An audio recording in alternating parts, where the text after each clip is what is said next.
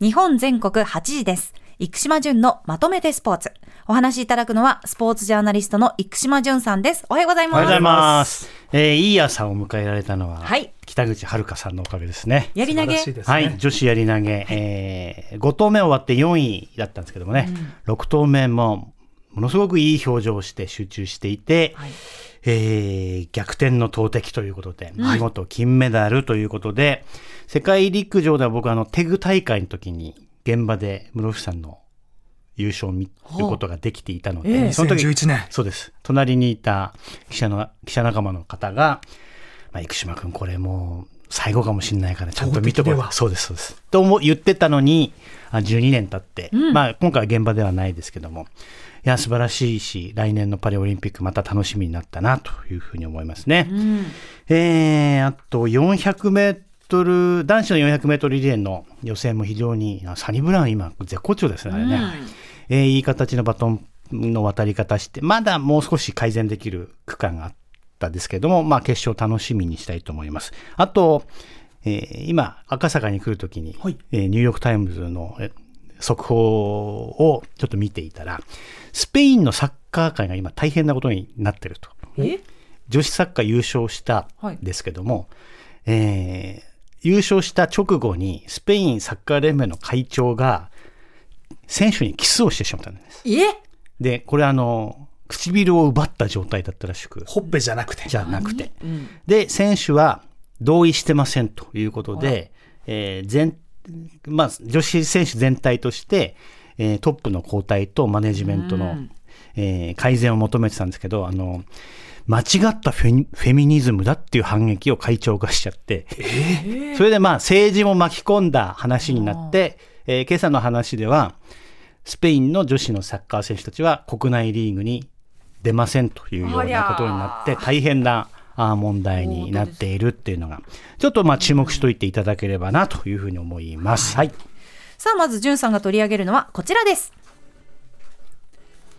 夏の甲子園慶応が優勝はい。勝ちましたえーまあ、僕は3回戦に行ってましたけども、決勝、準決勝、決勝はもう、その比較にならない圧だったというふうに、えー思いますね。はい。あの、伊藤さんはあ高校までね、野球やってらっしゃいましたけど、はい。今回の大会見て、全体的な印象、いかがでしたか？一番注目された丸刈りがいない少ないっていうのは、確かに私の時代とは全く違うな、はい。私もう二十数年前なので、うん。私の時代とはそれこそ違うんですけれど、まあ、あとは笑顔のプレイヤーっていうのが相当いたなっていう、勝って笑って負けても笑うっていう選手が結構印象的でしたね。あと、慶応の小宅投手はね、試合中もなニコニコしながらサインの交換も してましたからね。はい、えーまああの以前もお話ししましたけども僕が2019年森林慶応監督に、お話を伺った時にまああの慶応が勝つことで日本のスポーツ界が変わる可能性があるんだよっていうのは生徒に常々言ってきました、ええまあ、それがあーあれから4年本当に実現したんだなというふう形に、えー思いますけどもあの忘れちゃいけないのは慶応はやっぱり素材がいいですね。素材。なるほど。あ中学時代に実績抜群の選手が入ってきてるからなるほどだって東海大相模に準決勝コールド勝ちですよ普通できない、はい。えー実は素材がよく素材がいい選手が入ってきて、まあ昔だったら他校に行っていたような人材が慶応に集まるようになった、はい。ただ彼らが選んでくる理由が慶応にはあるんだろうなと思います。やはり自由だし、えー練習メニューが選手これはいらないんじゃないですかっていうと森林さん OKOK、OK, じゃあ省こうっていうようなね、柔軟性もあるしあと、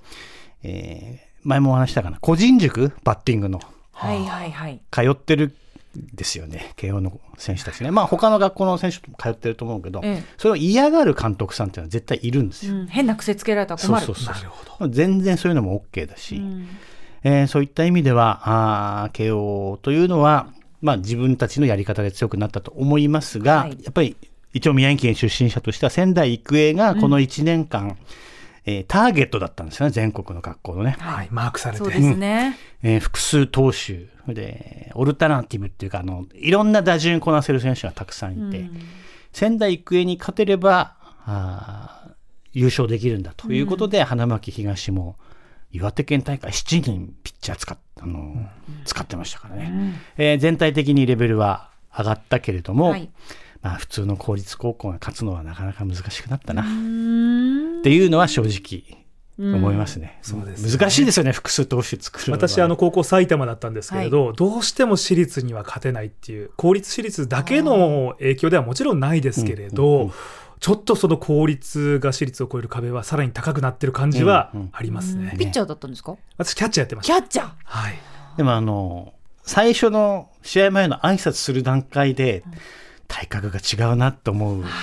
そうなんですか。あの、例えばね、これ、九州学院村上がバッテリー組んでたはいピッチャーに取材した時に、その時は修学館ってとこが強くて、うん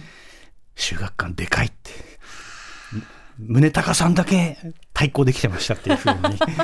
彼は言ってた。感じるんですね。そうなんですあそうか。まあ体格から違うな、まあプロ野球選手は大きいしね、やっぱりね、そうですね。選ばれた人たちがプロ野球に行くわけですけどもね、まああの、慶応の夏にが2023年だったなという気がいたします。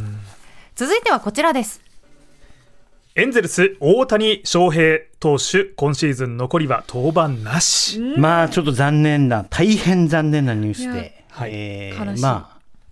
右肘の靭帯損傷が発覚して、まあ2度目ですね。うんえーで、まあちょっと先、まあ、どうするのかな、あの、手術するのかどうかっていうのは、まあシーズン終了後ですけども、前回手術したのは10月1日だったんです。はい。で、5月には、えー戻ってきてました。ただ、2度目のトミー・ジョン手術は、よりリハビリ期間が長いというふうなのが定説になってるんで、あーまあちょっと難しい状況だな、判断になるなとは思います。で、えーこれどういう影響を及ぼすかというと、まあ、あー来年、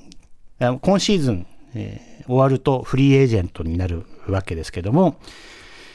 まあ、打者大谷としとしか契約しないことになりますよね。ああ、そうか。現実問題、はい来年はおそらく投げられないだろうと僕は思います。あるいは手術しちゃったらバッターとしても出られなくなるかもしれないから。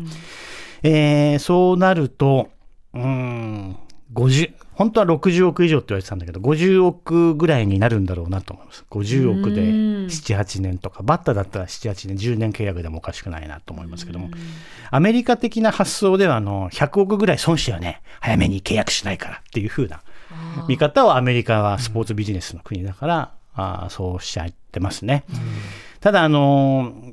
日本の情報番組だとね、エンゼルスが休ませなかったっていうよ論調が結構あの、ええ。目立つんですね。スポーツ関係者じゃない方。ただこれは、まあ、休ませなかったのは事実だけど、大谷が望んでいた可能性もあるので、なんかうまく妥協できるポイントがいい意味でですよ。球団と大谷に見つけられなかったのかなというふうにちょっと感じてます。で、前監督のマドン監督が2週間ぐらい前かな、もっと休ませた方がいいと。で、一番いいのは、あーまあ、移動日の前か後ろで休めば、2日間休めると。はい。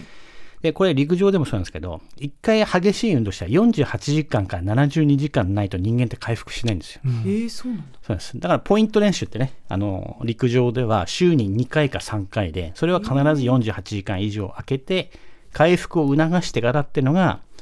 えー一つ大きなポイントなので、そういった休み方を今後30代の大谷はうん考えていかなければならないし、おそらくもう、あと1、2年はバッター大谷で、ピッチャー大谷はボーナスだっていうふうな言い方をしている記者の方もいらっしゃったので、まあ、今シーズンオフ、大谷がどういうふうな契約を結ぶか、大変注目になりますね。はい。続いてはこちらです。バスケットボール男子ワールドカップが開幕。はい、えー昨日始まりまして、日本はあードイツと対戦しまして、63対81で、えー敗れました。まあ、やはり日本がいい勝負するためには第1クォーターで、それなりに得点を重ねなければいけないところ、11対23で引き離されてしまったと。うん。まあ、ドイツのおディフェンスのインテンシティ、緊張度が結構高かったっていうのはありますけど、まあ、すごい選手いっぱいいますよ。ねレイカーズ大きい、大きいですよね。そうなんです。あの、ウィングスパンってね、うん手を広げたげた。はいうんウィングスパンが日本の選手からすると全然違うんですよね。間合いが違ってくるので、そこから手が出てくるのかっていうような感じなので、えー強化試合していたとは言っても、戸惑っている部分はあって、そこでパスカットされたりとか、北村さんが、はいあの、かつてインタビューしたことがあるはい富永もはい第4クォーターまでなかなか点取れませんでしたけどね。そうでしたね。でもインタビューしたことがあるで、あのうんもう一個自慢で、はい馬場選手もあるんですよ。おーすごいじゃないですか。なんだ、馬場選手も。だいぶ隠し玉持ってますね。そうそうそうそう。馬場選手もね、その最初のあのダンクとか良かったんですけど。馬場と渡辺の合わせとかうんすごくいいところはありましたけれども、やはり昨日生命線であるうスリーポイントシュートが35分の6、17%、まあこれも相手ディフェンスがやっぱり腕が長いっていうのも影響してるなと思いましたけども、えーただあのまだね、えー明日、フィンランド戦がありますんで、はい。えーまあ、グループステージの中では一番ターゲットとしやすいところではあります。あと、まあ、17位、32位決定戦に回ったとしても、アジアで最上位になればパリオリンピックの出場権が取れるんで、はい。実はそこからの方が大事かもしれないので、なるほど。えーまだしばらくね、バスケット楽しみたいなというふうに思います。えここまでスポーツジャーナリストの生島淳さんに伝えてもらいました。淳さんありがとうございましありがとうございたありがとうございま。した。日本全国8時です。生島淳のまとめてスポーツでした。蓮見紀之まとめて土曜日